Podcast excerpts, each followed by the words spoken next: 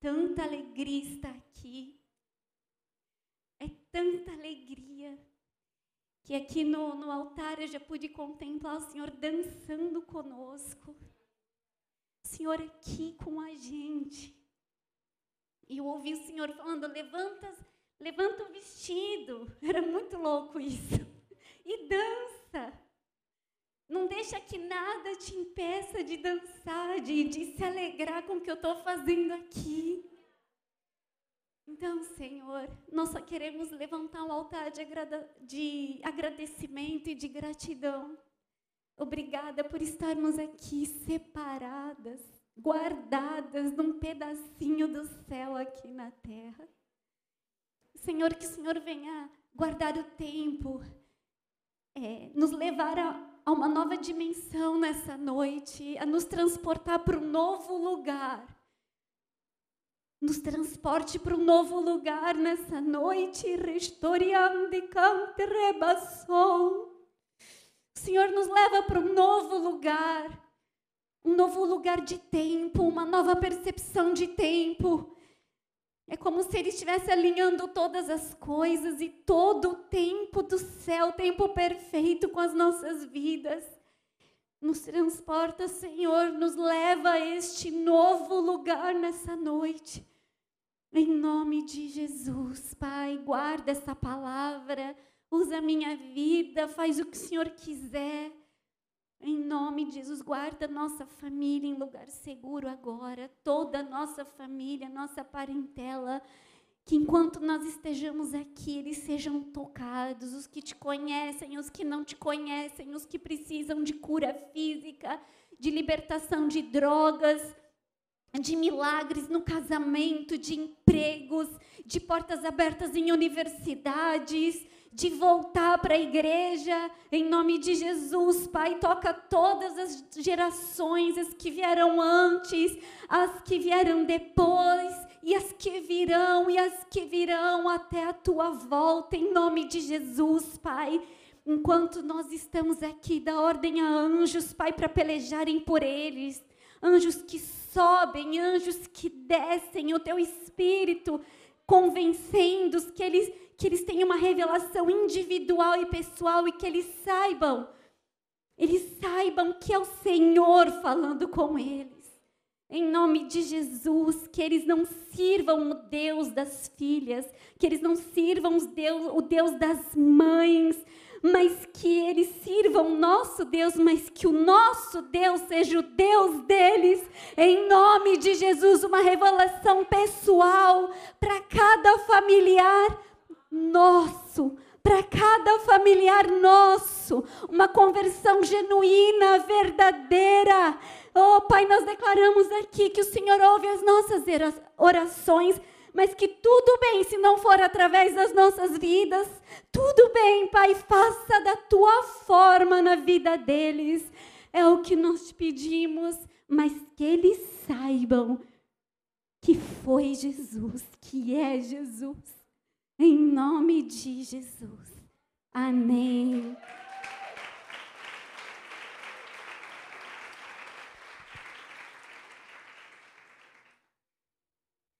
Vamos lá, meninas. Então, inspirada nesse tema, eu falei, Senhor, e aí? O que, o Senhor, que, que o Senhor quer falar, né? E aí ele deu um outro versículo que está em Lucas 5,36. E lhes acrescentou esta parábola para pensar: Ninguém tira um remendo de roupa nova e a costura sobre roupa velha.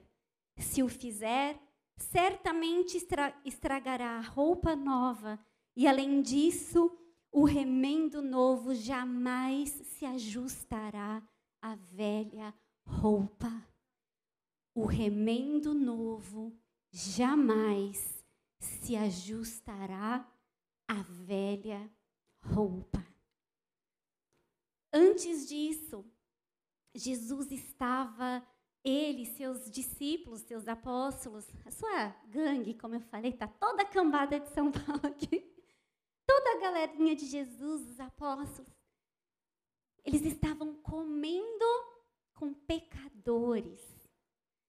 Eles estavam comendo com cobradores de impostos. E os religiosos vieram perguntar: Ei, você e sua galera estão comendo com pecadores e, e republicanos e cobradores de impostos? E aí Jesus foi ali falando e ele um desses versículos que ele falou para os religiosos. Ele estava falando: Estou trazendo uma nova veste. Vocês vão precisar tirar a roupa velha. Em outras palavras, ele estava falando para os religiosos. Para vocês viverem, para vocês compreenderem o que eu estou fazendo aqui, comendo com pecadores, vocês vão precisar essa, tirar essa roupa velha. Não dá para o velho e o novo andarem juntos. Amém? Hoje falaremos sobre soltar a mão da graça, voltar a andar sozinha, se afastar para bem longe, mesmo estando dentro. Nós podemos soltar a mão da graça. Essa veste nova fala de graça, porque Jesus ele estava falando sobre isso para os religiosos. E mesmo nós estando dentro, dentro da igreja, nós podemos soltar a mão da graça e voltar a andarmos sozinhas. O Senhor, mais uma vez, hoje, mais uma vez, Ele está disposto a trocar as nossas vestes. E, no, e nos dará um novo caminhar.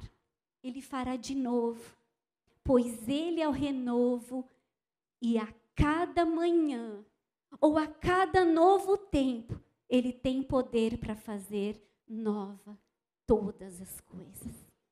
Todas as coisas. Meninas, eu vou pedir licença e eu vou ler aquilo que eu passei essa semana escrevendo. E de vez em quando eu vou fazer porque eu sinto que eu não quero perder, que eu não posso perder essas frases. Amém?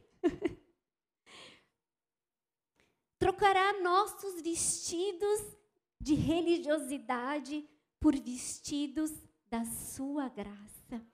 Agora eu estou entendendo por que, que ele falava, levanta os vestidos. Era algo muito sem formalidades. Então eu, eu, eu vi a gente levantando os vestidos e dançando com ele. Eu sei que nem todo mundo aqui está de vestido, mas no final a gente vai fazer esse ato profético. É nada, a gente vai levantar quem tiver vestido, levanta. Eita, que pastora maluca que manda levantar o vestido. Mas a gente vai fazer esse ato profético. E se a gente tiver que afastar essas cadeiras, a gente afasta. Amém? Vai ter, vai ter levantação de vestido hoje. Eita, Deus. E com o caminhar, meninas, depois que aceitamos Jesus, que aceitamos a Cristo, vamos nos afastando da graça. Quem já sentiu isso? Ali no caminhar. Mas como? Como que, como que isso se dá? Quando temos nosso encontro com Cristo, vivemos o famoso primeiro amor. Tomamos aquele banho de graça, nosso coração transborda de gratidão temos aquele impacto com a nossa verdadeira condição e com o tamanho do amor de Deus. Além de saber que seu, seu poder é suficiente para nos transformar e vivermos o que nunca imaginamos viver. Nossos olhos ficam fixos em Jesus. Quem lembra da conversão aqui? Eu lembro do cheiro. A gente era da igreja, né? Lá na Lapa, o, o Bola de Neve era uma garagem. E eu lembro do cheiro do lugar. E eu lembro que era tanta gratidão. Primeiro porque ele, aquele impacto com a graça, aquele impacto com o amor, me mostrou a, a verdadeira condição que eu estava. E aí eu nunca tinha dimensão, nunca, nunca ouvi falar de amor incondicional, eu nunca vivi um amor incondicional. Eu nunca vivi uma total aceitação, sem eu ser algo, sem eu fazer algo, sem eu me esforçar para merecer, mas eu senti aquilo. Eu senti aquilo, então era como se eu não precisasse fazer mais nada, provar mais nada, ser mais nada, a não ser cristã. a não ser apaixonada por Jesus e aquilo tudo, ele, aquilo me bastava. Então era muita gratidão. Eu andava no ônibus, eu pegava ônibus, eu sorria sozinha, apaixonada, sabe? Apaixonada. E eu me pegava sorrindo sozinha, porque eu nunca tinha experimentado nada igual. Mas o tempo vai passando, e aí voltamos a olhar para nós. Então, ali na nossa conversão, nossos olhos ficam fixos em Jesus. Quem viveu isso? Quem está assim? É de noite, não tem, eu não olhava jamais no relógio para ver se o culto já ia acabar. Eu fechava o quarto, o meu quarto para orar, e quando eu percebia, eu tinha passado horas ali na presença do meu Senhor. Que delícia! Mas em algum momento nós tiramos os olhos dele e a primeira coisa que nós fazemos é olhar para nós. Esse é um segundo, é uma fração de segundo que pode desencadear minutos, horas e um, um longo período de tempo. E há três, assim, de uma forma superficial, eu quero falar que tem três formas, três maneiras de nós tirarmos o olho de Cristo e olharmos para nós. Primeiro, nos sentindo menos, com autocomiseração, sentimentos de rejeição, abandono, sentindo que temos muitas faltas e necessidades e que estamos passando por provas muito difíceis esse é um olhar, quando nós nos sentimos menos. Ou nós nos sentimos menos em relação a outras pessoas, mais em relação a outras pessoas. Mais é vitórias e conquistas porque foram nosso mérito. Porque nós fizemos por merecer, porque, enfim, olha como, sim, eu dei o sangue, eu plantei, agora estou colhendo, olha isso, porque eu fiz isso. Um ar de superioridade. E um outro olhar é de uma forma muito disfarçada. Quando eu apresento minhas boas obras e minha espiritualidade para Deus. De repente, eu começo a chegar diante de Deus apresentando minhas boas obras. Olha como eu sou assídua, Senhor, na igreja. Olha como eu sirvo em vários ministérios. Olha como o meu comportamento, como eu, eu não falto escala e eu chego diante de Deus ali e me comparo em relação ao meu próximo como se eu fosse mais espiritual, como se eu praticasse mais boas obras. Então, tem três formas. Hoje, o Senhor pediu para nós darmos um mergulho um pouco mais profundo no terceiro olhar, que é quando eu acredito e chego diante de Deus, eu me comparo me, me julgando uma melhor praticante de boas obras ou mais espiritual. Estão comigo? E aí, gente? A gente conhece Jesus ali, entrega nossas vidas a Ele. Naquele momento, Ele troca as nossas vestes. E a gente recebe um vestido de graça, a gente recebe um banho de graça é, é esse vestido que nos dá acesso ao céu. É instantâneo. Meu Deus, com essa roupa eu entro no céu, eu vou diante do trono. Vocês têm noção disso? E com esse vestido eu, meu Deus, por causa do sacrifício, porque eu reconheci, porque eu entendi, porque eu aceitei, o meu vestido foi trocado eu tomei um banho de graça, é isso, é isso que me faz já aceita? É. É isso. Mas aí quando a gente tira de, os olhos de Jesus, nós olhamos para nós, como que nossas vestes ficam? como nossas vestes ficam. E aí eu quero falar tudo de uma forma muito simples, um pouquinho de veste, mas é muito simples.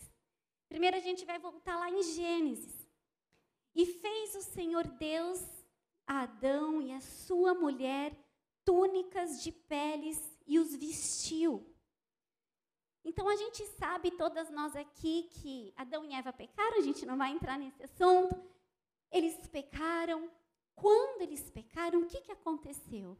Eles olharam para eles, os olhos primeiro se abriram para o bem e para o mal. Primeiro os olhos deles se abriram para o bem e mal, depois eles se enxergaram e se viram, os olhos deles se viram, eles se viram nus. Eles não tinham essa percepção. Eles não tinham essa percepção do que era humano, do que era espiritual. Eles, eles eram amigos de Deus e conversavam com Deus todos os dias. Então aí eles se viram. Aí quando eles se envergonharam da condição deles, fizemos besteira, se viram. O que, que eles fizeram? A gente vai resolver do nosso jeito. A gente precisa cobrir o nosso erro. Aí eles foram na, do jeito deles e pegaram folhas e tentaram cobrir os seus erros. O Senhor aceitou isso? Não. Ninguém consegue cobrir os próprios erros. Impossível. O Senhor falou: Eu tenho um jeito. Esse é o mundo espiritual, funciona desse jeito. O sangue tem um valor no mundo espiritual.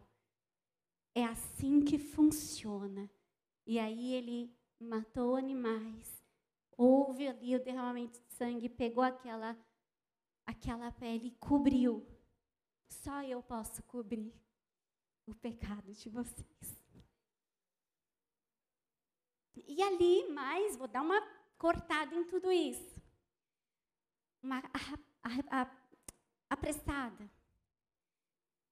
E ali, em 2 Coríntios 3, 13, fala: Não somos como Moisés, que se cobria com um véu sobre a face, para que os filhos de Israel não, observa, não observassem que o resplendor em seu rosto estava se dissipando.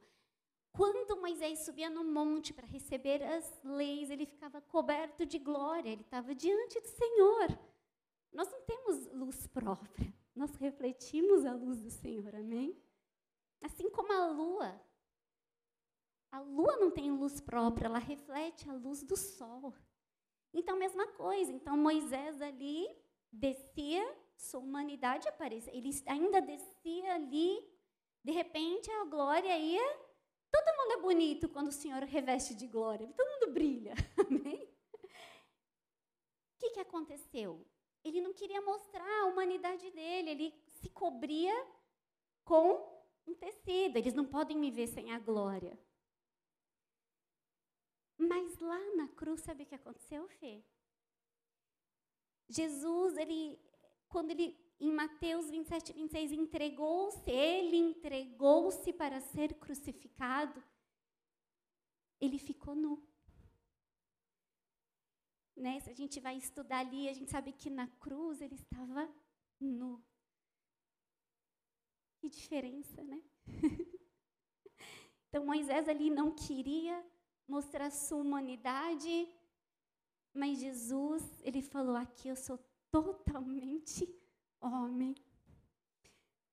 Ele estava ali despido. Ele estava despido porque ele precisava ofertar o seu sangue. Ele, ele precisa para nos vestir. Moisés escondia o rosto para não mostrar sua humanidade. Jesus morreu nu, totalmente despido, totalmente humano naquele momento. Morreu nu para nos dar um novo vestido. Ele se despiu para nos cobrir. Não, não tinha como cobrirmos a nós mesmas.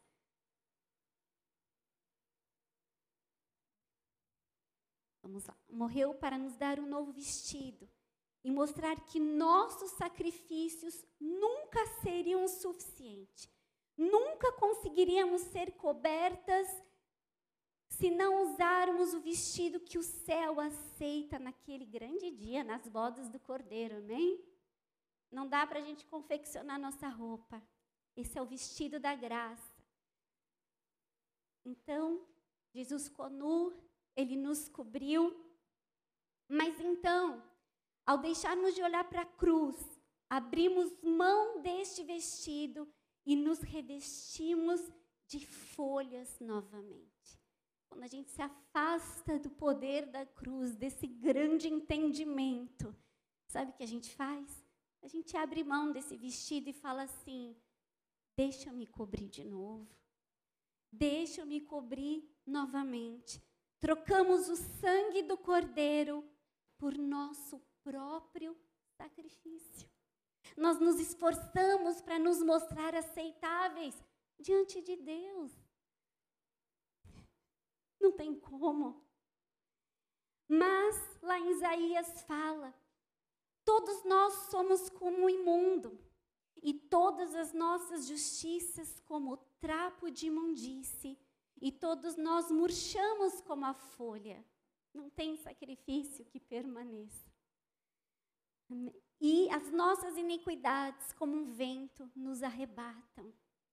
Sangue do Cordeiro o bom perfume de vida da justificação. Nós trocamos a justificação que o Senhor nos deu, nos ofereceu, pela nossa própria sacrifício. Esse trapo de imundície, vocês sabem o que é? É era o tecido que as mulheres usavam nos dias de menstruação. Então, nós trocamos o perfume, o sangue do Cordeiro como vestes de graça e falamos: na minha justiça própria, eu me cubro com meu sacrifício e eu, nós sabemos bem o cheiro que tem quando a gente não troca o lixinho pelo menos duas vezes por dia daqueles dias do alto fluxo. Quem aqui sabe do que eu estou falando? O sangue que o organismo descarta, porque não foi usado para gerar a vida. E quando não descartamos, gera endometriose. Alguém aqui já teve endometriose? Eu, eu já eu estou tratando. O que, que a endometriose é? Esse é congresso de mulheres, né, gente? Tem até endo... olha, olha a comparação, mas Jesus. É isso, gente. Eu vou falando. Congresso de mulheres, a gente pode falar disso. Nosso corpo, ele descarta todo mês o, endométrio, né? Então, nosso útero, ele cria como escamas. Não, tem médica aqui? Oh, já pensou? Com muito temor, eu fiz um resuminho. Chamam endométrio. Então, a nossa a parede do útero, ela fica preparando a fecundação. Quando não vai gerar vida, quando útero não é fecundado, ali o óvulo não é fecundado, o que, que acontece? Descarta. Descarta. O corpo abre mão desse sangue que, que não vai gerar mais vida, não vai alimentar a vida. Quando tem um caminho contrário do fluxo, em vez dele ele faz um outro caminho, o endométrio, essa caminha do bebê, essa primeira caminha, é um endométrio ele não é eliminado, ele faz um caminho contrário. O que, que acontece? Ele fica onde não deve ficar. Ele vai para o intestino, para o lado de fora do útero, ele vai para as trompas, ele pode chegar até ir para o pulmão. E aí, esse sangue, ele começa a gerar enfermidades em nós. Quem aqui já teve sabe o que é isso. E ali eu fiquei falando, meu Deus, e o Senhor falou assim: une Há uma diferença entre o sangue que gera vida e o sangue que gera morte que vocês precisam descartar dia após dia. O meu sangue tem que ser a cobertura de vocês, mas a justiça própria de vocês, vocês precisam abrir mão dia após dia. Porque se ela permanecer, ela vai gerar morte em vocês como é viver com estas vestes. Então, Vamos supor que a gente foi se afastando da graça e a gente já está com as vestes da justiça própria. Como que é viver, gente? Como que é viver mesmo dentro da igreja? Mesmo trabalhando na igreja dia após dia? Mesmo envol se envolvendo em tantos ministérios? Como é que é viver com o vestido da justiça própria? Assim que tiramos os olhos de Cristo e do seu sacrifício e olhamos para nós, nós nos tornamos o nosso primeiro ídolo. Primeiro ídolo. Quando a gente deixa ali de contemplar a graça, de tirar os olhos, de derramar toda a nossa gratidão, nossa adoração a Cristo, olhamos para nós naturalmente, nós criamos um altar e o primeiro ídolo somos nós mesmas. Então, nosso eu é o primeiro ídolo e questão de tempos para nós nos sentirmos sedentas, famintas e necessitadas. É só tirar os olhos de Cristo, e nós já nos sentimos vazias. Verdade ou não? É questão de tempo. A gente olha para nós, ou se sente mais, ou se sente menos, ou se sente muito boa. Questão de tempo. É questão de tempo para se sentir vazia, faminta, necessitada. É questão de tempo. E aí, o que, que a gente faz? A gente precisa matar a fome. A gente precisa matar a sede. A gente precisa suprir as necessidades que foram criadas longe da abundante graça. Nós criamos outros ídolos. Vocês entendem? É questão de tempo. Esses novos ídolos, esses vocês podem, eu creio que o Espírito Santo agora vai, vai mostrar.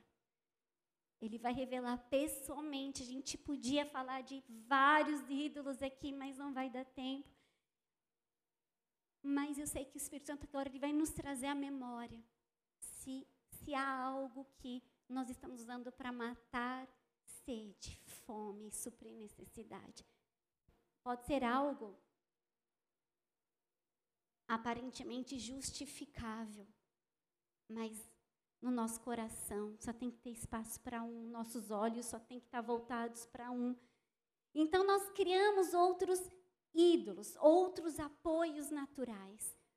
Deixamos de viver livremente com as vestes da justificação e, e, as colocamos, as vestes pesadas de escrava da justiça própria. Então, de repente a gente esquece que somos totalmente aceitas e amadas. Esquecemos já. Aquele, aquela sensação de uou, totalmente aceita, totalmente amada. Meu Deus, eu nunca senti um amor desse. Já não tem mais isso. A gente passa aí atrás de busca e busca de atenção. Não importa o nome do teu ídolo, por trás sempre está a busca de atenção de alguém, de algum grupo.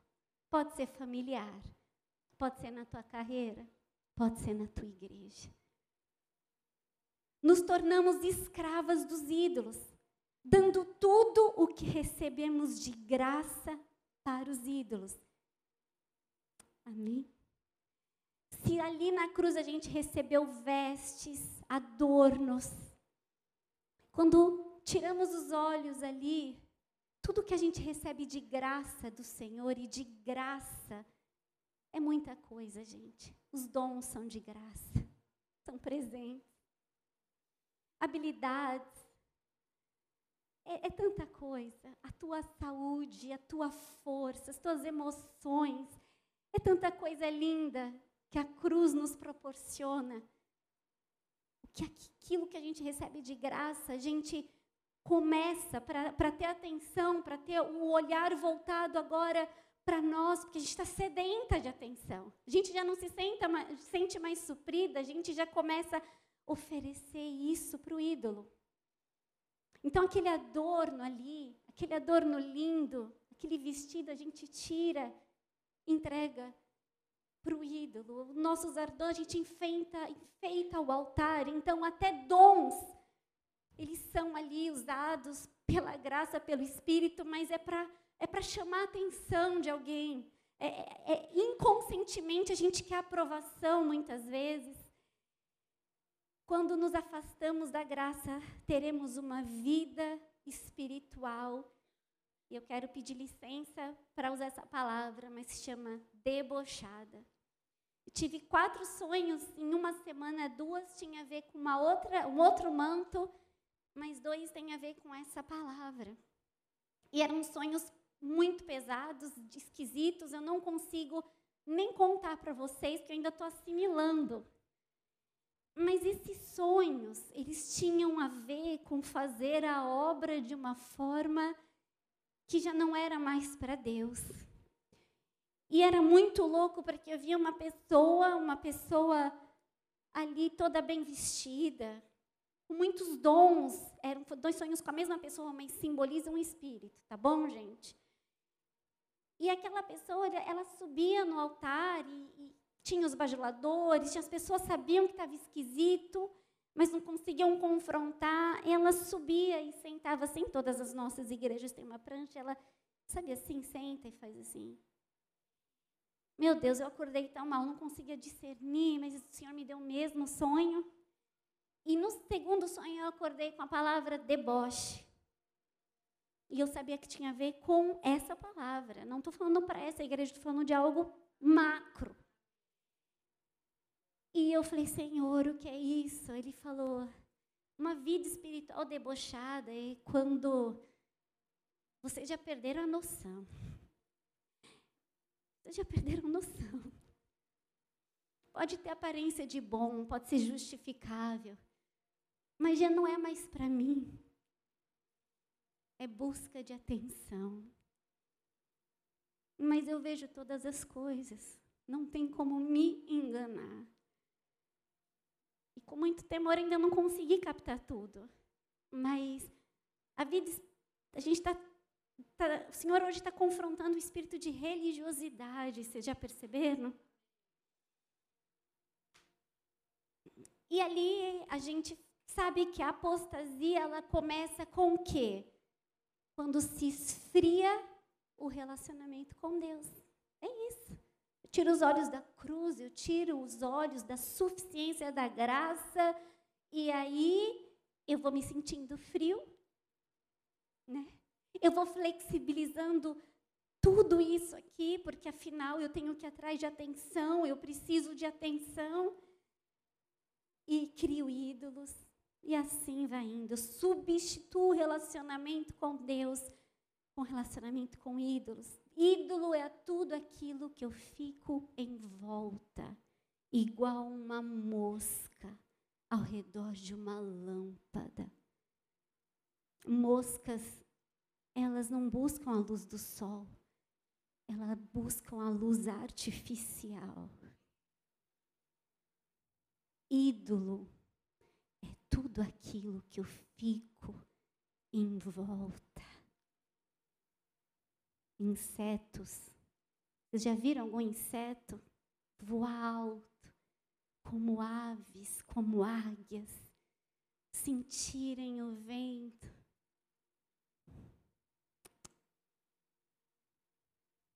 Mosquitinho, moscas, fica em volta da luz artificial.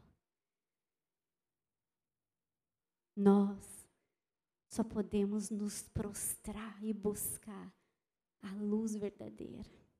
Nenhuma lâmpada pode nos aquecer. A pessoa mais ungida, a pastora mais amada, o líder mais carinhoso,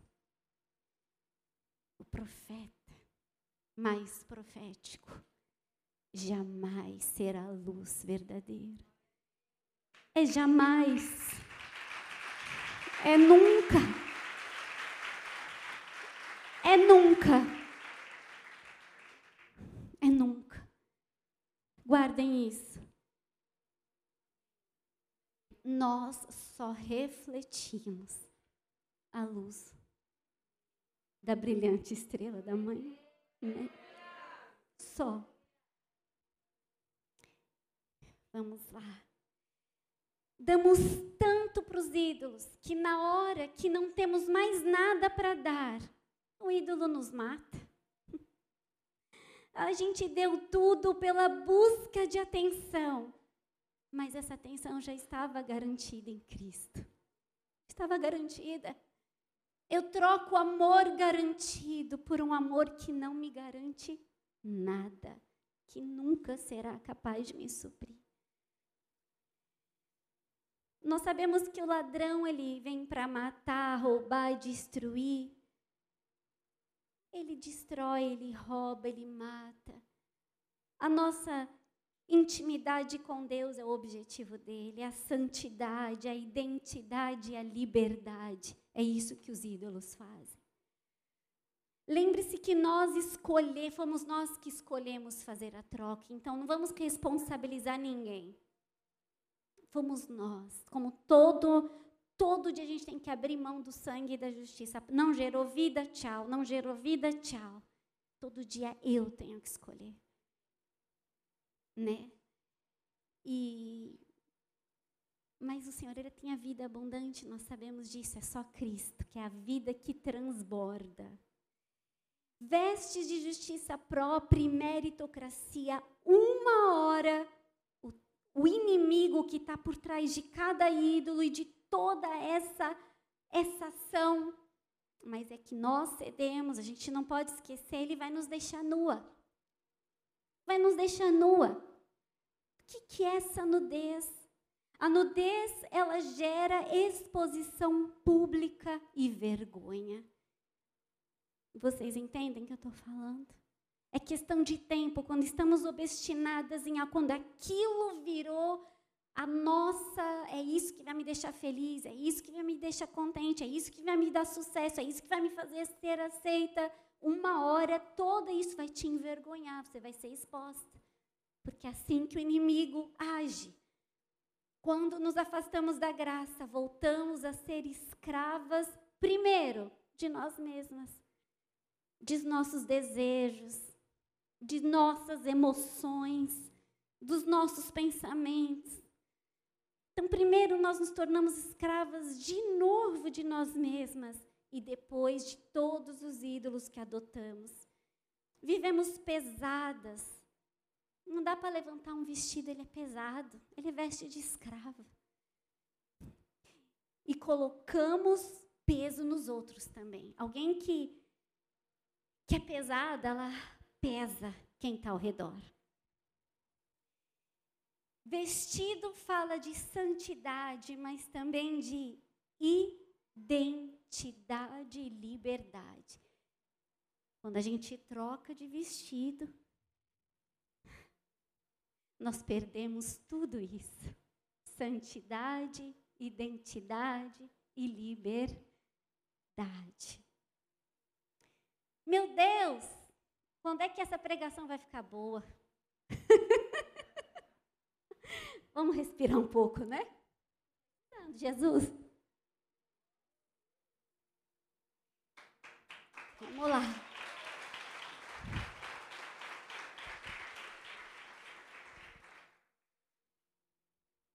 que será necessário para o Senhor fazer para a gente voltar e falar: Senhor, eu quero voltar, trocar de vestido de novo.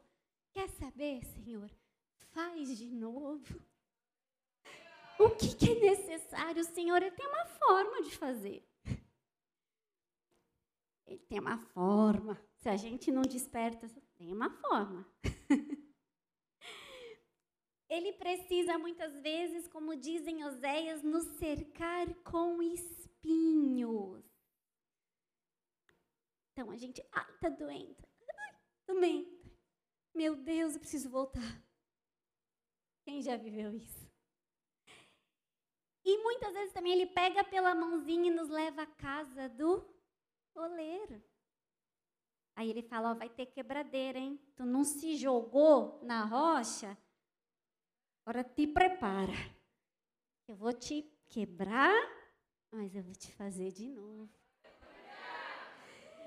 E ali também ele nos cerca com laços de amor em Oséias, casa do oleiro Jeremias, Oséias também laços de amor, mas é laço, é de amor. Ele nos cerca. E ele fala: Vamos trocar de roupa mais uma vez? Mas eu já vou te dizendo: eu tenho um vestido novo. Não dá para cortar um pedaço e fazer remendo. Não dá, não é assim que eu trabalho. Ou é o velho ou é o novo, escolhe hoje. Trocar as vestes é ficar nua, mas é diante dele, inimigo das nossas almas nos deixa nua publicamente, desprotegida, envergonhada. Mas eu achei que estava fazendo tudo direito, mas ele vai te desonrar.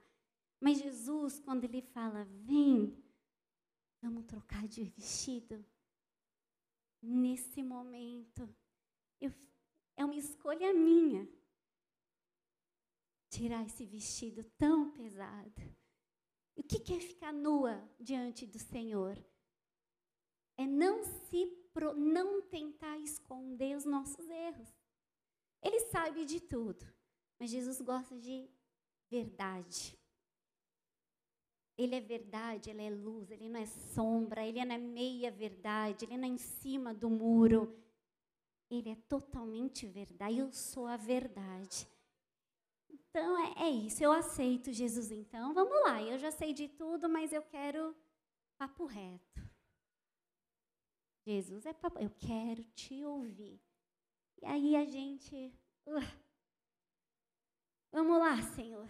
É. Isso, isso mesmo. Estava tentando achar que do meu jeito eu, eu podia ser aceita no céu. Ficar diante dele como ele ficou por nós na cruz. Nu. Ele ficou nu. Ele se expôs, ele passou vergonha, mas publicamente. Ele quer a nossa nudez só diante dele. Ele foi publicamente em um ato intenso de amor. Ele jamais irá nos envergonhar, diferente do nosso inimigo. E aí ele fala porque a tristeza, segundo Deus, opera arrependimento para a salvação, da qual ninguém se arrepende. Opa, é isso aí. Ele opera tristeza, que são os espinhos, para que haja arrependimento. Diferente da tristeza quando estamos ou em pecado lá fora, ou injustiça própria aqui dentro, que opera morte. Mas o que, que o Senhor quer? Porque Ele já falou que o meu sacrifício, o meu jeito, é... não, não vou para o céu. Que sacrifício? Então, mas o Senhor mesmo fala que sacrifícios agradáveis o Senhor quer. Eu tenho estudado sobre sacrifícios agradáveis, mas hoje eu queria falar só sobre um. Qual sacrifício agradável que ele pede? O que, que ele quer? Qual sacrifício agradável que ele deseja? Existem algumas características, mas hoje vamos falar apenas uma delas. E eu vou ler alguns salmos e vocês vão entender isso, uns trechinhos muito rápido. Salmo 40, de 1 a 6.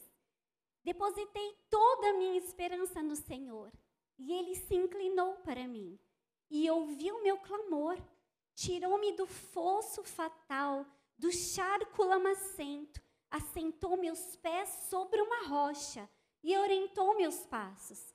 Em minha boca colocou uma nova canção um cântico de louvor ao meu Deus, que muitos possam compreender o que me aconteceu e venham e adquiram confiança e temor no Senhor.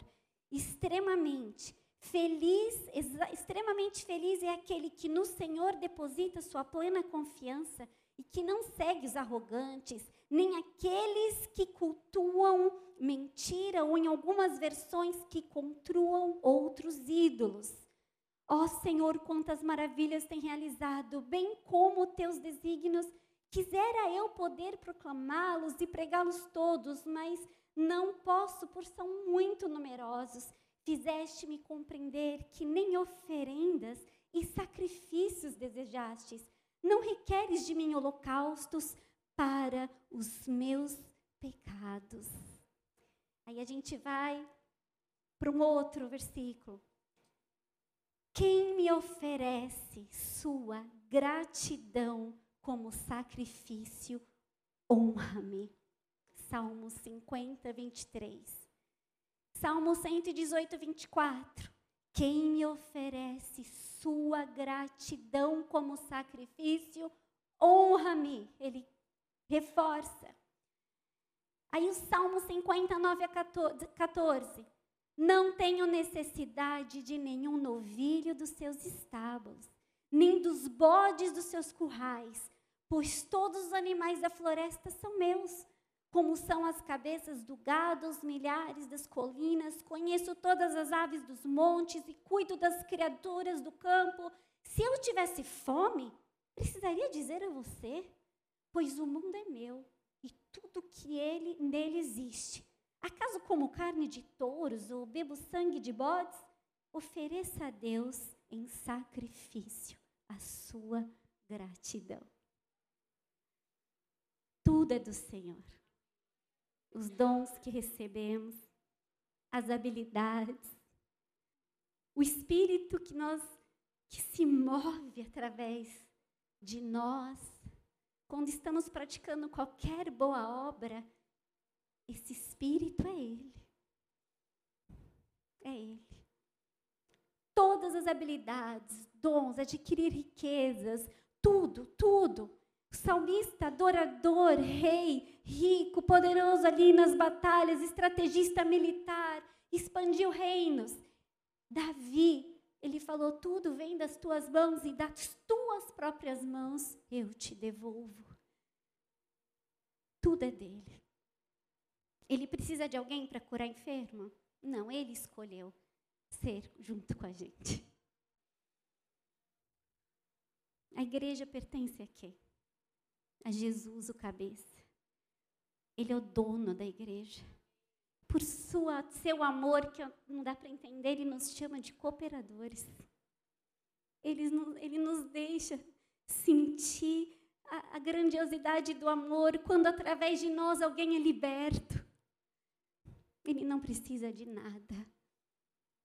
Não adianta a gente chegar diante dele ou diante de qualquer pessoa para ser aceito. Olha o que eu fiz de bonito. Ele fala hoje para a gente: o teu sacrifício, que eu amo, é quando você é grata. Quando você é grata. Mas por que gratidão? E eu fico ali conversando com Jesus, por quê? Porque a gratidão por que, que a gratidão é aceita como um sacrifício agradável, Senhor?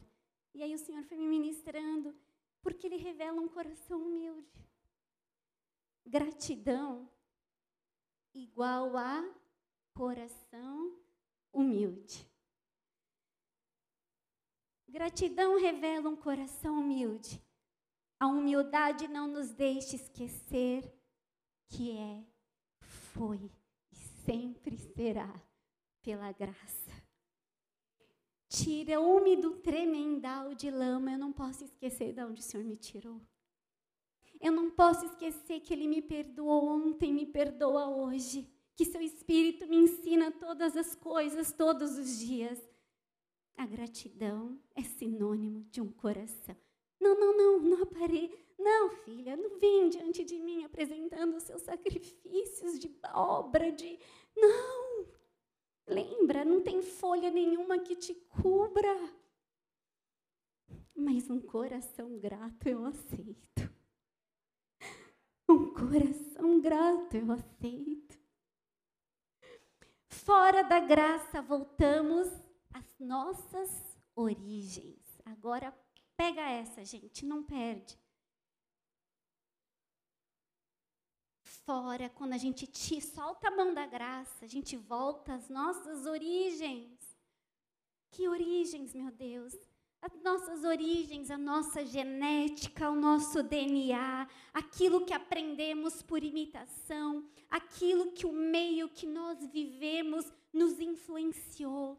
Fora da graça, a velha mulher ressuscita. Pode ter até aparência de é, piedade como os religiosos tinham, mas negam a eficácia da mesma. Fora da graça, nossa genética grita, o nosso DNA grita. E o meio pode nos influenciar novamente novos meios. Então, por isso precisamos estar sempre em meio à presença de Deus.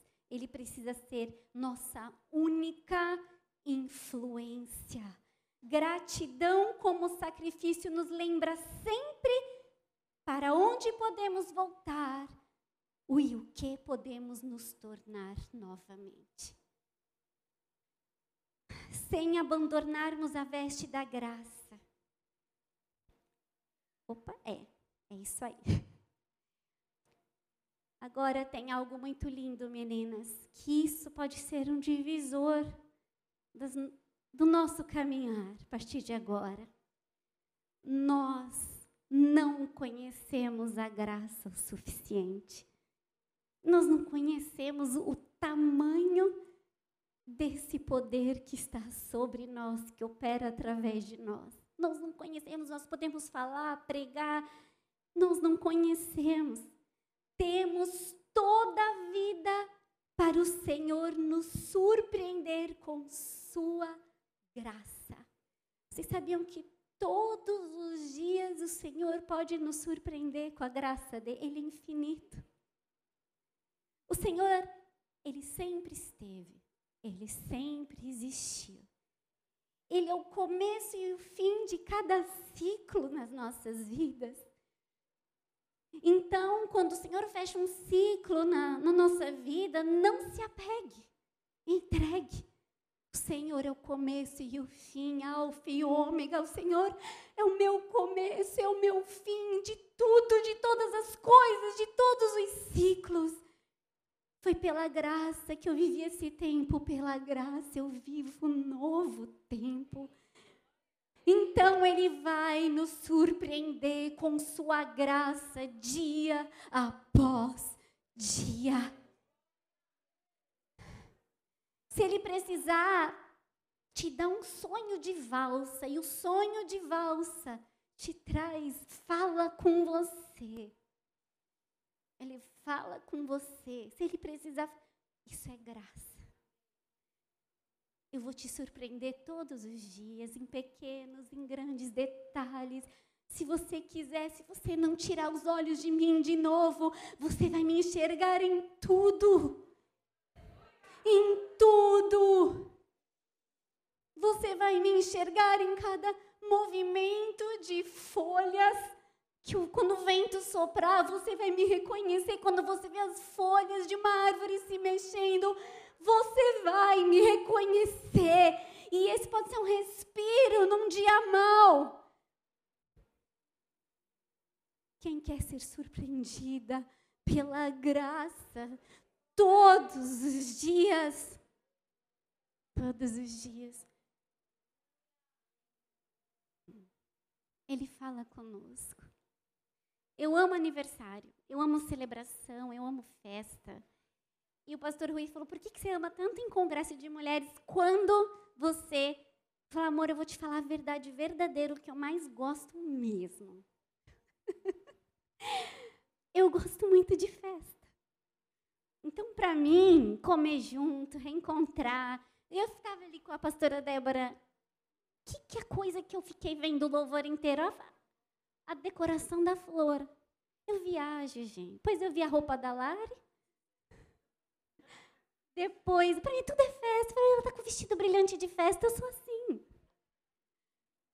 Aí depois eu falei, somos paulistanas, aí voltei para adoração. Aí Jesus levantou o vestido, aí foi. Porque é festa. Eu gosto de comer, aí eu chego, sempre preparo um. Que é uma característica do bola de neve a honra. Não sei, fazer tudo bonitinho, né? A gente pode sem dinheiro, de repente vira uma coisa tão linda. Porque Jesus gosta de festa, hein? Foi até na festa do, do publicano que tinha acabado de se converter, ele era festeiro, adorava. Aí o Rui falou: Você jura que é por isso? Eu falei: Juro que é por isso. Então é um motivo, tudo é motivo de festa. As meninas passam de ano, vamos comemorar, sabe? Tudo é vamos comemorar. Gosto do meu aniversário de estar junto, de estar junto. Convida, vamos num lugar que possa todo mundo ir. É sempre assim, todo mundo, cabe todo mundo, não sei o quê. Mas de um tempo para cá, algumas coisas me entristeceram em relação ao meu aniversário. Falei, quer saber? Eu não quero mais. Não quero uma comemoração e não quero mais um presente. E não quero mais nada. Quero ficar Rui, eu, as meninas, Jesus e ponto. E foram alguns. Estava bom. Aí vem a pastora Denise tem um sonho comigo. Ei, Cristina, sonho com você essa semana. É o quê? Teve várias coisas legais do sonho, mas teve que foram muito de Deus, mas tem uma que eu falei: "Eita, o Senhor me surpreende. Você tá, era a sua festa de aniversário. E era grande, era linda, e você estava muito feliz. E você falava, eu sei que foi o Senhor, muito obrigada. E era Deus que estava te dando essa festa. O que, que isso quer dizer? Eu falei, eu sei. Essa é minha essência. O inimigo pode tentar roubar a tua essência, mas uma hora ele fala: essa é você. Festeira que nem eu. Eu é que. De tudo que você tem, fui eu que te dei. Sou eu que te dou. Amém? Filha, ama festas, ame festas. Isso é graça.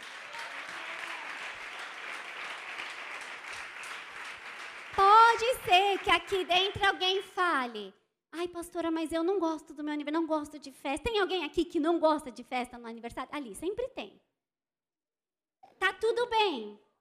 Ó, eu fiz essa pergunta porque Jesus falou: tá tudo bem também. Eu, eu e você, Jesus falando, eu e você na tua festa te supre, não supre?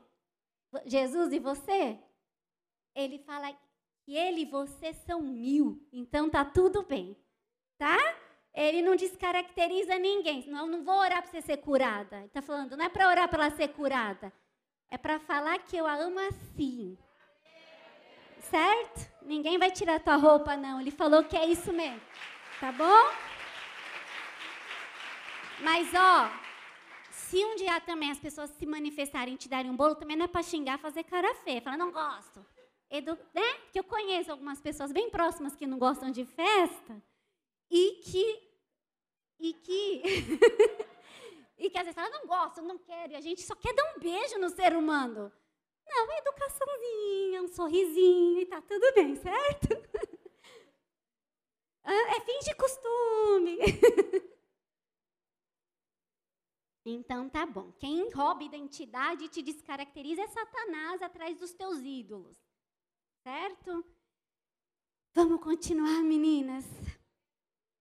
E aí, para finalizando assim, mais um fim mais longo, tá, gente?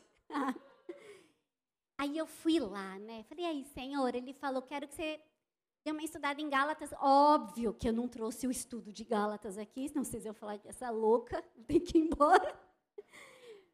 Gente, Gálatas, vocês sabiam que Gálatas foi a primeira carta que Paulo escreveu? Quem sabia aqui? E olha, Rafaela do Flame. Essa nova geração, né? Vocês sabiam que Gálatas é considerada por alguns estudiosos, sabe o quê? O coração do evangelho? O coração do evangelho. E eu só peguei um versículo aqui de Gálatas que Paulo escreveu para os Gálatas, que está em Gálatas 3, um versículo não, são três, de 1 a 3.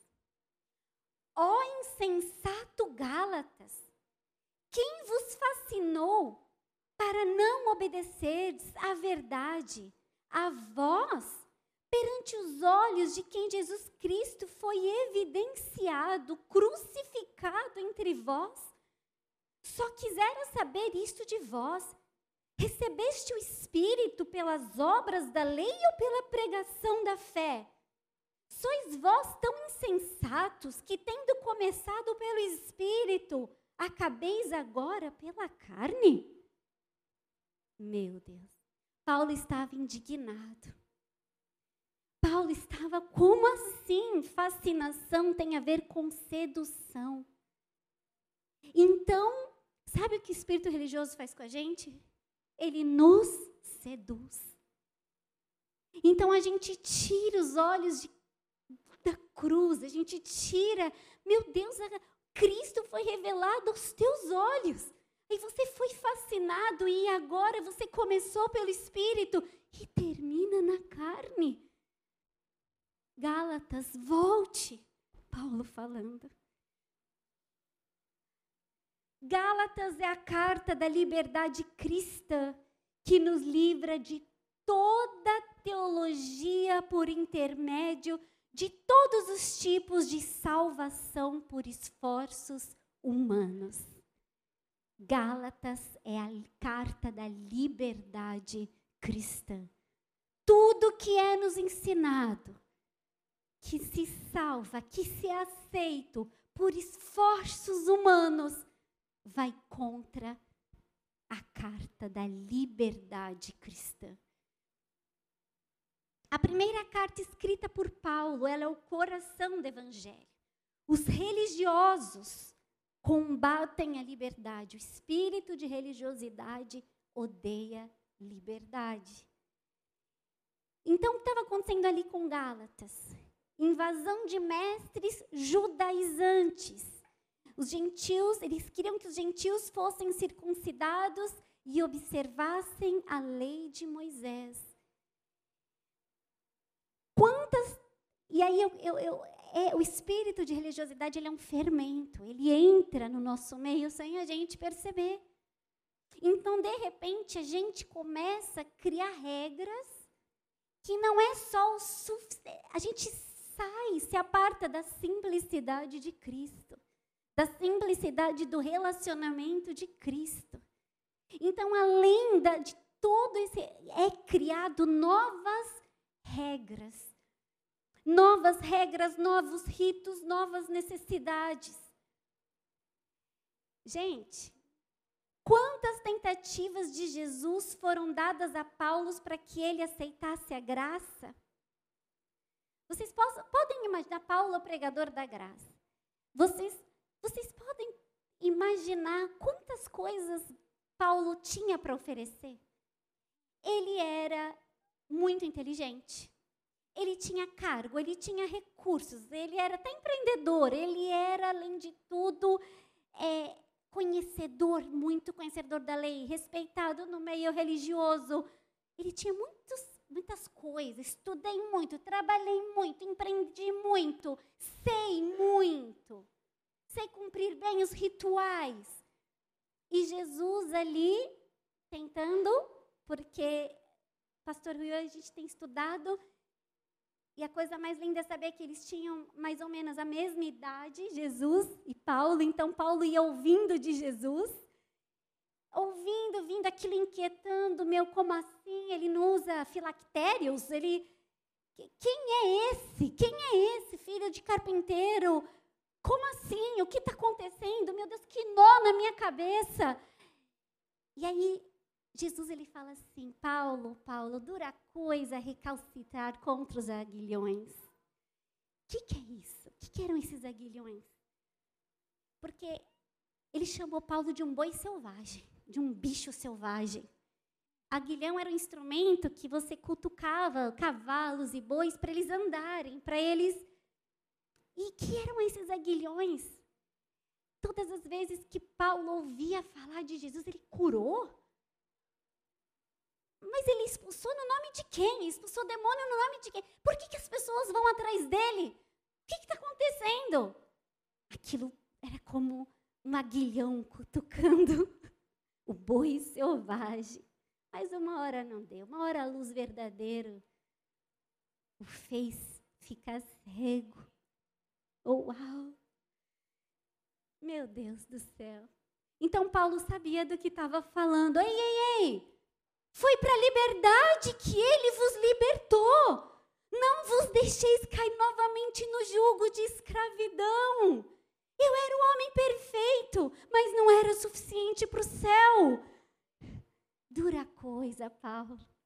É recalcitar contra os aguilhões. E hoje ele estava falando volta para a liberdade novamente. É pesado demais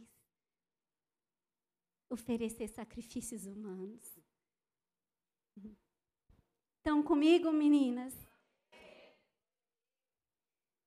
Paulo tinha muita coisa para mostrar para Deus e para os homens. Mas não era suficiente.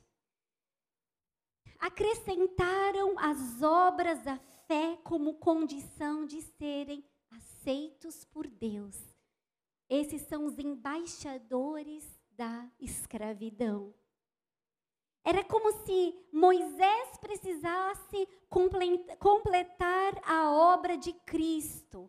A graça não era suficiente, negavam a suficiência da graça para a salvação. Gente, o papel da lei não é nos salvar, mas nos revelar o pecado. A prática da lei que nos exalta. Se a gente vive a lei pela lei, a prática ela nos conduz a uma falsa humildade. Vocês sabiam disso? É muito perigoso. É muito perigoso. Eu vou chegar, gente. Eu sei que está dando um nó. O legalismo, ele busca aplauso para si mesmo.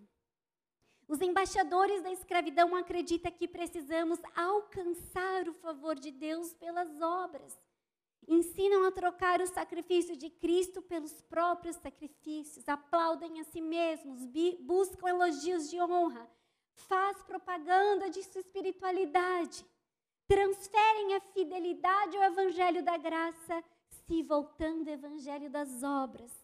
Legalismo ensina que Deus aceita pessoas se as considerarem justas e, e obedecerem a Deus e respeitarem um conjunto de regras. Calma que eu vou falar que liberdade não é libertinagem, tá bom, meninas? Dá uma quebrada na estrutura. Mas hoje o Senhor está falando para a gente voltar a essa, essas vestes maravilhosas de graça. Quem aqui quer viver por isso? Quem aqui quer viver por isso, meninas?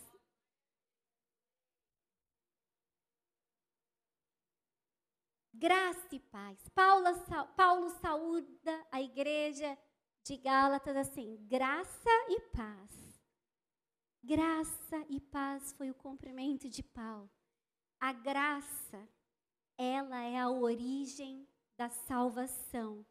Também a origem dos dons, santidade, aí sim, amor pela lei.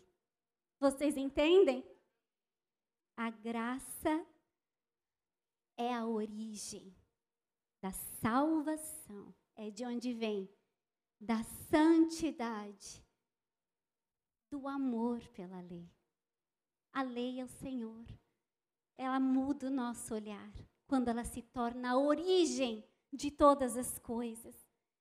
Poder para cumpri-la. A graça é poder para cumprir o que está escrito aqui e também poder para cumprir nossa missão. Todo fruto do Espírito tem origem na graça, no relacionamento com Deus. Alegria, paz, todo o caráter de Cristo e toda boa obra praticada é consequência da graça. A graça é a origem. E a paz é a essência da salvação. A paz acalma as nossas almas para quê? Para vivermos o processo de santificação sem nos sentirmos acusadas, para vivermos e sermos tudo que o Senhor sonhou para nós, sem comparações. A paz é a essência. Se termos a graça como origem de tudo, se tivermos, nunca perderemos a paz. Nunca. Agora eu vou correr, tá, gente? é muita coisa. Nunca trocaremos a veste da paz e liberdade por vestes de escravidão. Nunca. Se a gente não se afastar da cruz, não, nunca mais a gente coloca veste de escravidão nós nos tornaremos escravas de Cristo. E tamanha gratidão e paz, aí nós escolhemos voluntariamente fazer Sua vontade. eu escolho ser escrava de algemar, eu me algemo a Cristo, como está escrito em Efésios. Fazer sua vontade, escolhemos nunca mais fazer nada sem ele, porque ele diz: "Sem mim nada podereis fazer, eu sou a videira verdadeira". Um galho que tenta fazer algo sozinho por algum tempo parece lhe ter vida, daqui a pouco a gente já vai começar a enxergar morte. O Evangelho é uma emancipação, uma libertação de um estado de escravidão. Amém? Posso contar só mais um sonho? Esse é pesadão, vocês estão dispostas? Esse é pancadão, vocês estão dispostas? Esse foi treta um tempo aí. uns três meses antes da pandemia, nunca contei esse sonho assim, mas o senhor pediu para contar, Fê. Contei para acho que três pessoas, no máximo. Eu tive um sonho. E eu tive um sonho que eu estava andando numa calçada lá em São era São Paulo, acho, né? Não sei. Aí eu estava andando numa calçada, o Espírito Santo me puxou pelo braço, me puxou pelo braço e me levou num lugar. E esse lugar, ele era assim como uma tenda branca, tinha aquele som de água, sabe, de fonte, que cria uma fonte, tapetes lindos. E tinham muitas pessoas da igreja, muitas pessoas de liderança de igreja, ali sentadas com a perna de índio, fascinadas por um novo ensinamento. Fascinadas. E aí o Espírito Santo falou: tira-las daí mas parecia ser tão bom, elas estavam sentindo tão bem. Tira-las daí. Aí o sonho foi pancadão, nessa hora é pancadão, gente. Na força do Senhor, porque desse tamanho eu tiro quem de algum lugar? Nunca. quem eu iria tirar de algum lugar? Na força do Senhor, eu pegava a galera do braço, ele me puxando pelo, sabe, o Senhor me puxando pelo braço, eu puxando. Eu arrancava todo mundo, tirava um, tirava outro, o pancadão rolando. Aí eu saí cansada para a calçada e o Senhor soletrou um nome que eu nunca tinha ouvido falar. É sempre assim, o sonho ele dá um nome. Soletrou um nome, eu acordei na hora, eu falei, aí ele falou o nome e soletrou. E eu fui pesquisar, falei, Senhor, me cobre com o teu sangue. Sabe quando você acorda, você sabe que você está num manto de guerra? Cobre com o teu sangue, todo mundo com sangue, fulano com sangue, sangue do espelho, fecha tudo. E vou buscar. Nunca ouvi falar, não é que esse nome era real. Aí passei um tempo estudando, não entendi nada. Falei, mas o que, que isso tem a ver? O que, que isso tem a ver? Esse nome é um, é um cara, um indiano, que vendeu livros e mais livros. E da, da, pessoas muito importantes, ricas, executivas, começaram a ir lá na Índia, tipo um guru, aprender com ele tem vários, hoje tem no, no, mundo, inclusive no Brasil, esses, olha, só de falar, eu sinto já uma, uns mantos ali de, de tipo uns retiros. Desse cara se originou todas, todas as, vocês vão ter que me ajudar que os, os nomes vão falhar, né? Que é guerra na mente, é, terapias Todas eu vou repetir, todas. Eu passei um tempo estudando, eu vou repetir. Todas as terapias de descoberta, de incentivo para que você descubra o seu potencial. Alguém entende do que eu estou falando? O potencial humano, a força humana. Foi três meses antes da pandemia. A intercessão está onde? Aqui? Então vamos orar, que é a primeira vez. Aí eu falei, mano, o que, é isso? Terapia de. Fiquei quietinha. Uns três dias depois ele falou humanismo. Fui orar, fui orar, não fui estudar. Falei, amor, me ajuda. E o Rui, paralelo a isso, sem saber, estudando como combater falsos ensinos, como Paulo combatia falsos ensinos. Aí eu falei, amor, é isso, humanismo, fui lá, humanismo, do renascentismo. Gente, eu estudei. Não entendi nada, guardei. começou a pandemia. Vento soprou em tudo quanto é canto, inclusive na igreja. O que, que a galera descobriu? Vocês sabem, começaram a fazer cursos e pagar cursos, gastar dinheiros em cursos para descobrir o quê? Seu potencial. E a igreja virou poda.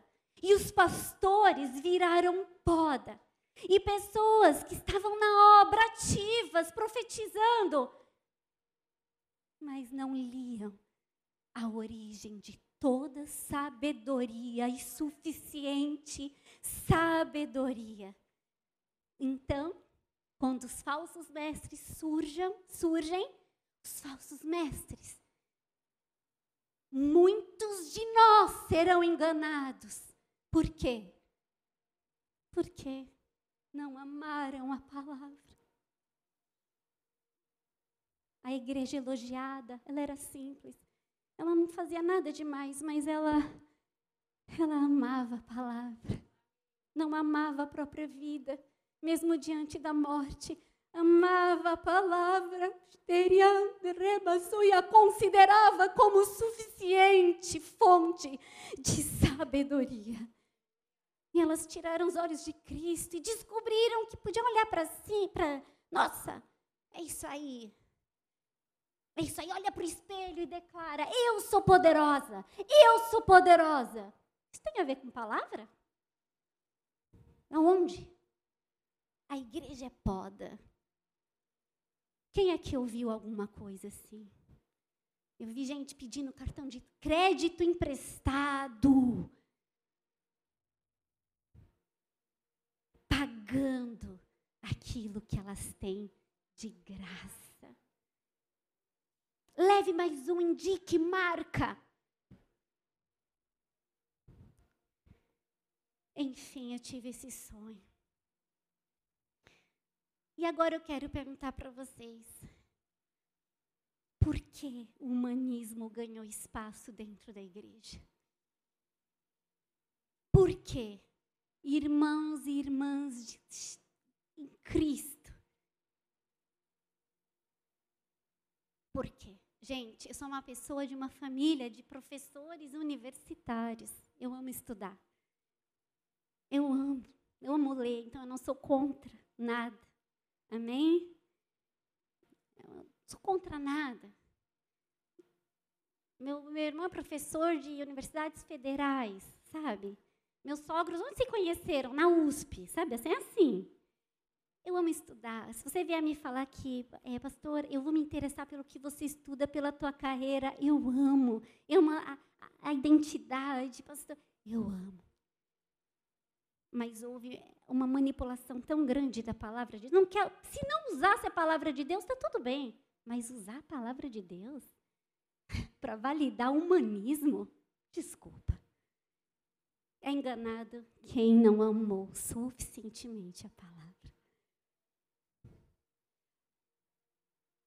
Mas por que o humanismo conseguiu entrar? Se ele conseguiu entrar, é porque nós falhamos. Vocês entendem?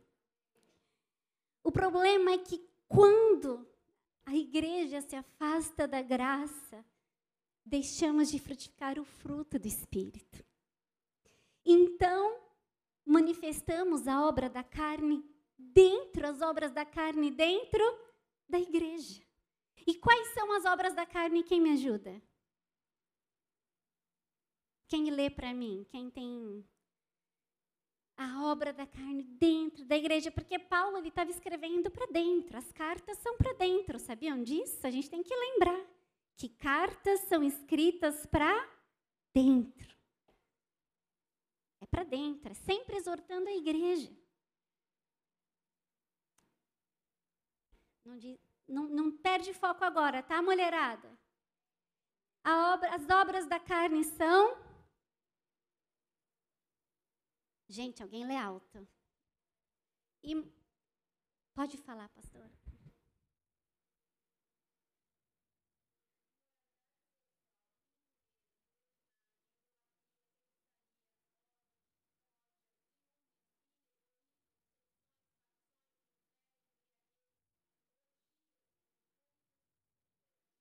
Quem identifica isso dentro da igreja? Facções, divisões, ciúmes, invejas, disputas, idolatrias. A gente tinha vindo de uma estação de muita idolatria na igreja brasileira. Ídolo mata a fome? Não! E aí, a igreja estava ali com os muros muito baixos, os falsos mestres virtualmente, porque foi todo mundo para o YouTube, arrebatou um monte de gente. Então a igreja estava cheia de obra da carne. O que fere o corpo de Cristo são as competições, as comparações de ministério. Gente, eu tive que ministrar esses dias uma atalaia que falou, pastora, você pode me ajudar? Eu falei, claro, eu conheço ela há anos. Eu passei é, um tempo na intercessão, mas o Senhor pediu para eu, eu servir como atalaia. Eu falei, que bênção! Mas ali, uma galera da intercessão veio falar que eu estava é, descendo espiritualmente.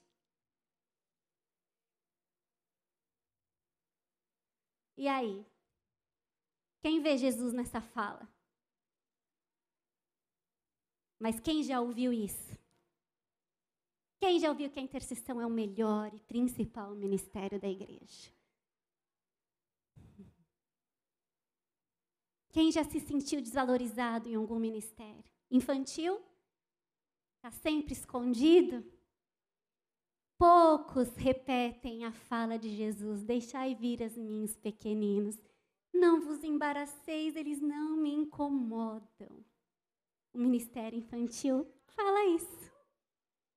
Deixai vir a mim os catarrentos, os gritões, os malcriados. Eu preparo uma aula, não consigo falar nenhuma frase, é tanta pergunta, mas por quê? Mas por quê? Ele me bateu. Quem é que é do infantil? É isso.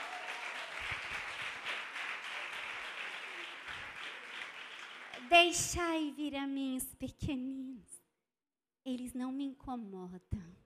É o ministério infantil. Então, o dia que Satanás ia falar para vocês, vocês estão escondidas, vocês perdem todos os congressos, todas as pregações. Tem 500 naquele ministério, mas 20 nesse. Vocês vão ouvir o Espírito Santo falar: Deixai vir os meus pequeninos, eles não me incomodam. Amém? Teve batismo lá na sede. Lá é, é, um, é o samba mais doido ao é batismo da sede. Já vou avisando. Quem é da sede já começa a rir de nervoso. Gente, é céu na terra, mas é treta, confusão, tiro, porrada, bomba, é, é, é, é tudo. tudo é, acontece de um tudo. Manifestação é a coisa mais leve que acontece no batismo da sede. É a mais leve. Manifestou debaixo d'água, acontece isso. Levanta endemoniado para não morrer afogado. Vai, sobe, deixa que eu pego. Você é homem. Não. É, aí o briga, dois obreiros e o manifestado. É isso é o mais leve que acontece num batismo. Né? Pulou a cerca, não sei o quê. É tudo, é de um tudo. É de um, uma glória vem, a graça prevalece. Não tem jeito. Entretanto, depois, último batismo vieram secretárias. Elas, era tanta coisa que podia dar errado, que acho que elas me acharam louca. Você estava, Lari? Era tanta coisa que podia dar errado naquele batismo com não sei quantas pessoas.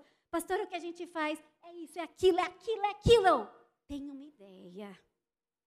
Vamos orar. Chamar anjos de logística. Eu nunca tinha ouvido falar, mas eu meti o louco. Meti o louco. Acho que deve existir, né? Eu acho. Eu falei, agora a gente vai orar. Tipo, finge que eu sabia o que fazer. Tenho uma ideia que vai resolver tudo. Pai, em nome de Jesus. Nós agora clamamos os anjos da logística. Sim, os anjos.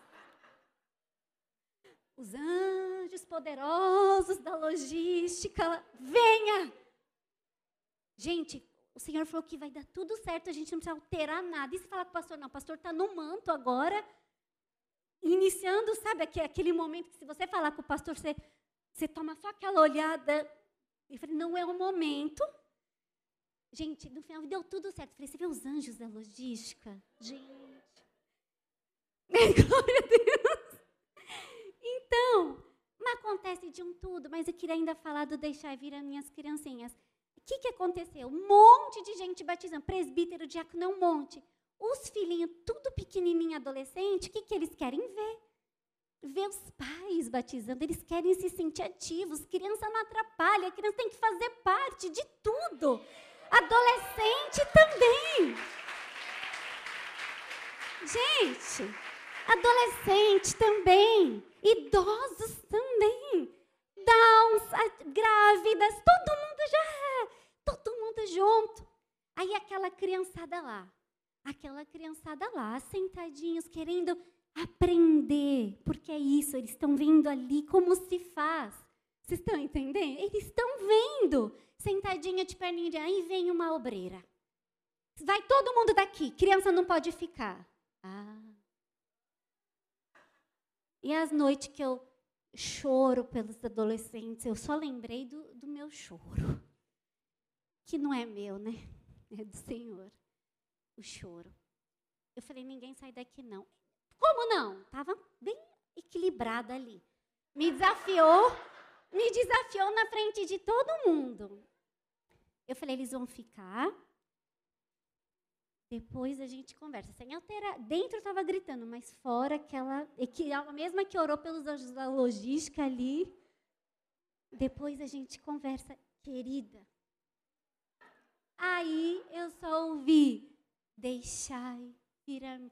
Jesus mandaria eles saírem daquele momento? Mandaria não. Eles viam um pai, o pai mergulhava um, mandava beijo para o filho. Ah, o pastor Rui mergulhou, saiu, beijou a mão da Ana. Aí as presbíteras começaram a chorar. É isso, aí você falei, é isso, criança não atrapalha, adolescente não causa, idoso não é lento, é todo mundo junto. É todo mundo junto. É todo mundo junto, é todo mundo junto. Certo, infantil? Vocês não estão perdendo nunca nada. Nada. Quando a gente está no centro da vontade de Deus, sempre há ônus, mas há bônus. Está tudo bem. Certo? Então, e tudo isso acontecendo dentro da igreja. Com, é, comparações, competições, porfias, e a separação, idolatrias. O inimigo, o quê? Tanta ferida? Uh, tá do jeito que eu gosto. Tirar os olhos de Jesus da graça. Ah, o que ele pede para fazer não é mais suficiente, mas o que é valoroso dentro desta denominação? O quê? Do jeito que eu gosto. Aí o humanismo entrou. Vocês entendem? Vocês entendem? Estão comigo? Amém, queridas. Então, foi isso que aconteceu. Então, manifestamos as obras da carne dentro. O que fere são essas competições, desrespeito, roubo da identidade, a troca de valores, o que é importante para o céu fica lá embaixo, valores do mundo dentro. Nos ferimos profundamente. Amém? E o inimigo entrou e fez a festa. Eles não estão cuidando de você. Eu cuido. Foi isso que aconteceu. Foi isso que aconteceu. Tantas pessoas fazem a obra de segunda a segunda, mas estão sempre julgando, analisando, medindo. Não é isso? Sempre. Viramos os donos da igreja. Isso é certo, isso não é, não sei o que lá, eu faço isso, não sei o que lá. E aí Jesus fala: ei, ei, eu quero um coração misericordioso e não sacrifício. Arrancamos as vestes de um monte de gente. Porque, gente, eu preciso abrir um parênteses aqui. Tem irmãs aqui que vão conseguir vir uma vez por semana no culto de domingo à noite. Por quê? Porque elas estão trabalhando o dia inteiro, fazendo faculdade. É, Deus falou: Eu quero que você seja a melhor médica. E ela está ouvindo. E sabe o que a gente faz? Você não serve em nenhum ministério. Depois quer ser ungida como? Depois você quer.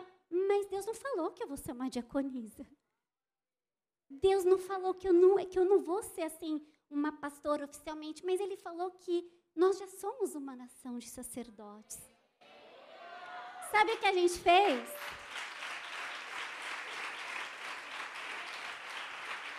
A gente foi arrancando roupa. A gente foi arrancando a roupa e pondo tudo a mesma roupa. Oh, oh, oh, oh. É assim que funciona, hein? Primeiro líder de célula, não importa o ministério que você está, você tem que passar pela intercessão. Depois você tem que ser diácono, aí você é ungido diácono. Aí depois presbítero, aí depois você envia. Aí isso deu ruim. Começou a dar ruim, porque não tinha isso para todo mundo. E aí quando não acontecia isso, a gente começou a se sentir inadequado. A gente começou a se sentir, tem alguma coisa estranha comigo, porque eu não entrei na escala da pregação. Mas Deus falou um dia que você ia pregar no púlpito, ouça o Senhor, volta para a graça. Mas ficou toda essa loucura religiosa, os falsos mestres entraram. A igreja é poda. Eu cuido de você. Olha para o espelho. Olha para o espelho. Você pode. Poderosa, linda. Olha seu cabelo. Você trabalhava tanto na igreja que não cuidava do cabelo. Vai, trata os dentes se arruma melhor, emagrece. Vai, poderosa empreendedora. Faz uma conta na rede social, publica duas fotos por semana. É assim que dá. Quer ganhar likes? Quer ganhar seguidores? Poderosa! Maravilhosa! Frases de efeito. Frases de efeito. Não deixe ninguém roubar a tua identidade. Voe alto, voe longe. Eu estou errada? Todo mundo falando a mesma coisa no Instagram. Meu Deus! Tinham roubado as vestes dela. Ela não voltou para a graça. Ela pôs outra veste suja de justiça própria. Ela trocou uma por outra. Meu sacrifício ali não deu certo. Mas desse jeito, meu sacrifício vai dar. Nunca será suficiente. Ó, oh, insensato Gálatas, insensatos Gálatas, quem pregou para vocês outro evangelho? Quem? Quem vos fascinou? Primeiro dentro, depois fora. Volta para a simplicidade do Evangelho de Cristo. Não adianta trocar uma veste de justiça própria por outra. Amém? Terminando, gente. Aí, aí no meio disso tudo, o Senhor falou para mim: Nossa, né? sabe aquela, aquela história? A gente não pode tacar pedra no pecador. Né? A gente tem que, meu Deus, acolher as prostitutas. Gente, ok. A gente não tem que tacar pedra em ninguém. Meu Deus, depois dessa pregação, quem pegar, quem estava com uma pedrinha escondida no bolso, rapidinho já se desfez. Né? Já está todo mundo peladona aqui, tirando a veste da justiça própria. Daqui a pouco a gente ganha a novinha. Desculpa, às vezes esqueço que tem homens na congregação. Desculpa, tá? Me perdoa.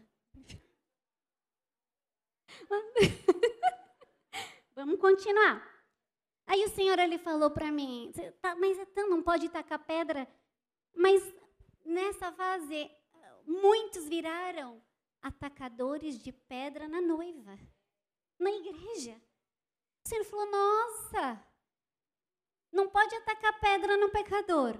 Mas essas pessoas sentaram na cadeira de juiz e tiveram a ousadia de tacar pedra na noiva do noivo.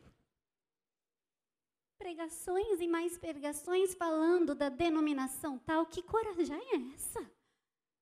Quem me chamou para falar o profeta, ele chega diante do rei, do sacerdote e entrega a exortação. Amém? Com temor, com respeito, com amor. Não, você não precisa ser profeta, um rio profético de sonhos que você vai com muito temor, você ora, ora, entende, Ana, assim, eu preciso levar, eu fico no meu quarto intercedendo, você só faz o que o Senhor te pede, e aí se ele pedir, você fala. De, ah, não pode tacar pedra no pecador. E na noiva pode? Quem me convidou para ser? O Senhor me dá discernimento. Discernimento ele serve muito mais para eu não sucumbir do que para eu atacar. Amém? E ali, cadê a misericórdia? A gente está aí, misericórdia com o morador de rua. Mas, se o obreiro, se eu vejo de repente a limitação do obreiro, eu já está com uma pedra. Por isso que o Senhor falou, aí misericórdia quero e não sacrifícios. Todos, todos aqui, sem exceção, temos áreas muitas ainda para serem aperfeiçoadas.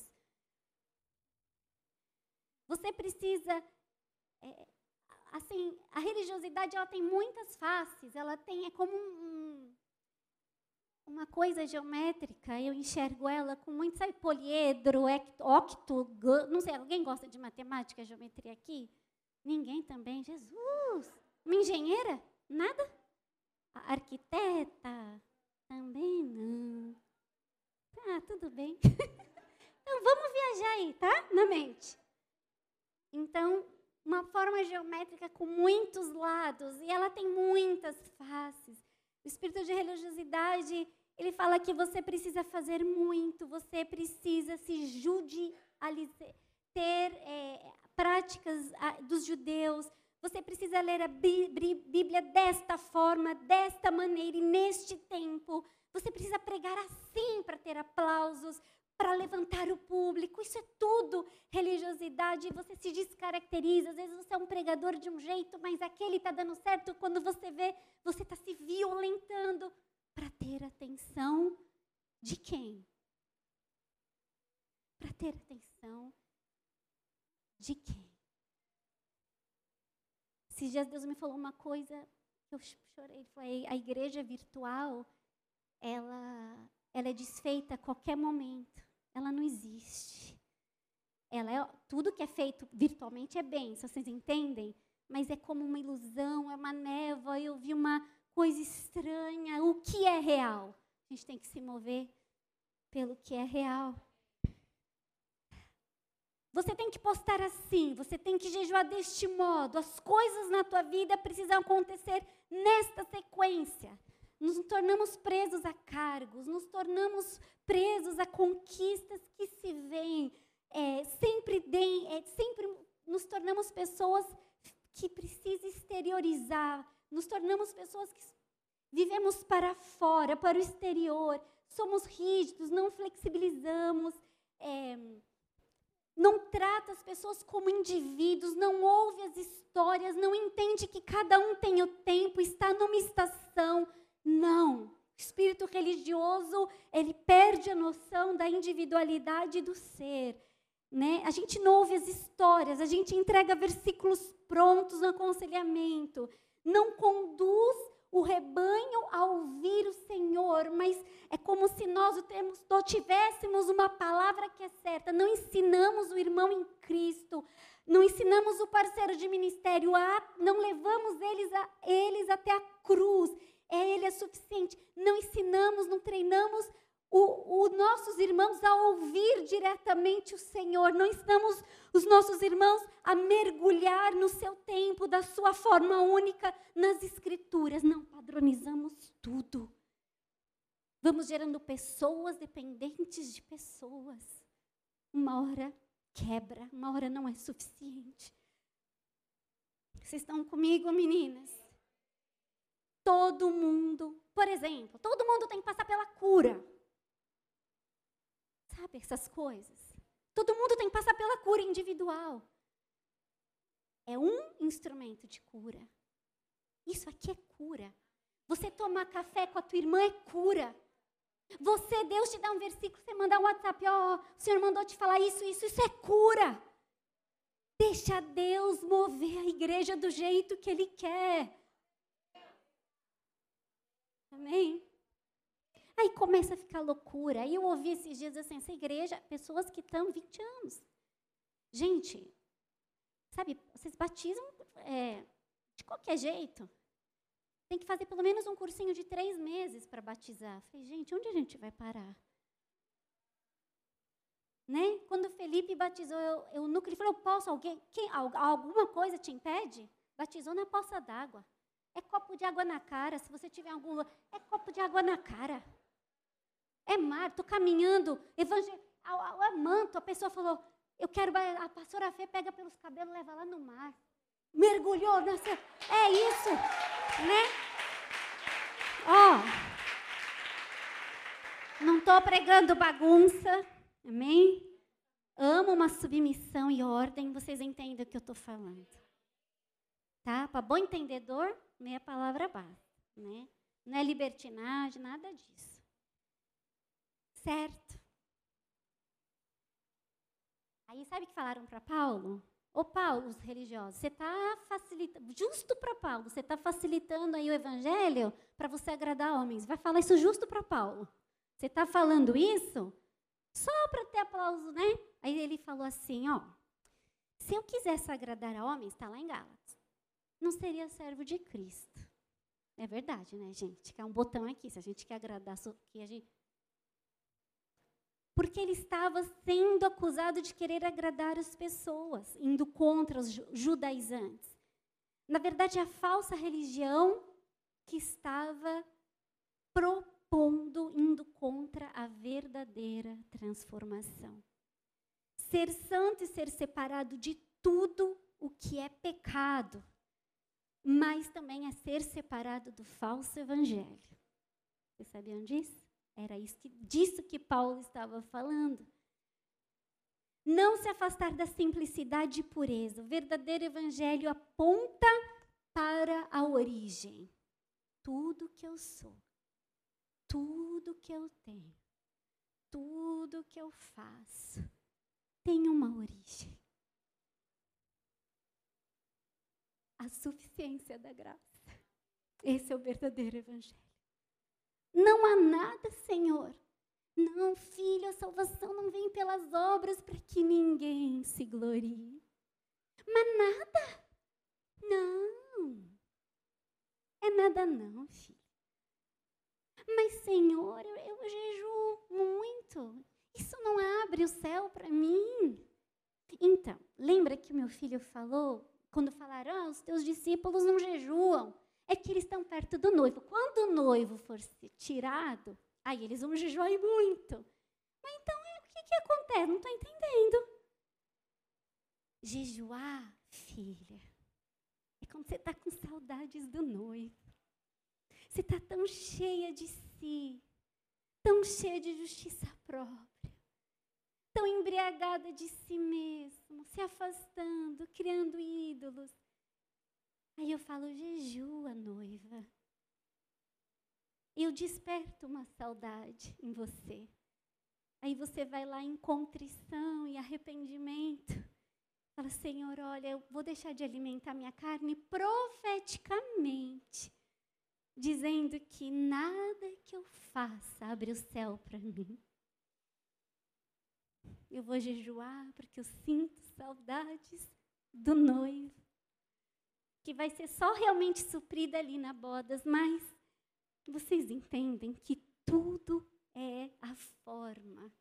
Então ali eu, eu vou, Senhor, em, eu estava tão cheia, eu estava tão, eu preciso deixar minha carne com fome, para que novamente eu seja cheia da suficiência, do poder, da graça. Eu volte a lembrar que quando eu alimento minha carne, eu me afasto do teu poder, o poder da graça. É uma desconstrução. É uma desconstrução. Quem aqui quer voltar? Tá todo mundo? Uh! Não vou falar palavras. Que tem infiltrados no nosso meio. Todo mundo disposto? Ó. Glória a Deus, a Lari já veio de vestido reluzente para profeticamente, enquanto ela adora, eu também, pastora Débora, vai mostrar os gambitos, vai levantar a calça, vai tirar sapatos. É que eu estou vendo Jesus assim, levanta as vestes dele assim, ó. Aí, a gente vai voltar, hein, gente, para a graça. A gente vai voltar. Vou só ler o último texto. Lá, 2 Coríntios 3 também. Aí Paulo fala assim: Com letras sob pedras foi gravado o ministério que trouxe a morte. No entanto, esse ministério veio com tamanha glória que os filhos de Israel não conseguiam sequer fixar os olhos na face de Moisés, por causa do resplendor do seu rosto, mesmo que esse brilho estivesse se desvanecendo. Não será o ministério do Espírito muito mais glorioso? Ora, se o ministério que trouxe a condenação era glorioso, quanto mais ainda será o ministério que produz a justificação. Porquanto que no passado foi glorioso, a roupa do passado era reluzente, agora não tem o mesmo esplendor. Quando comparado com essa glória insuperável. Se o esplendor que estava dissipando se manifestou em glória, quanto maior será a glória do que permanece. Amém?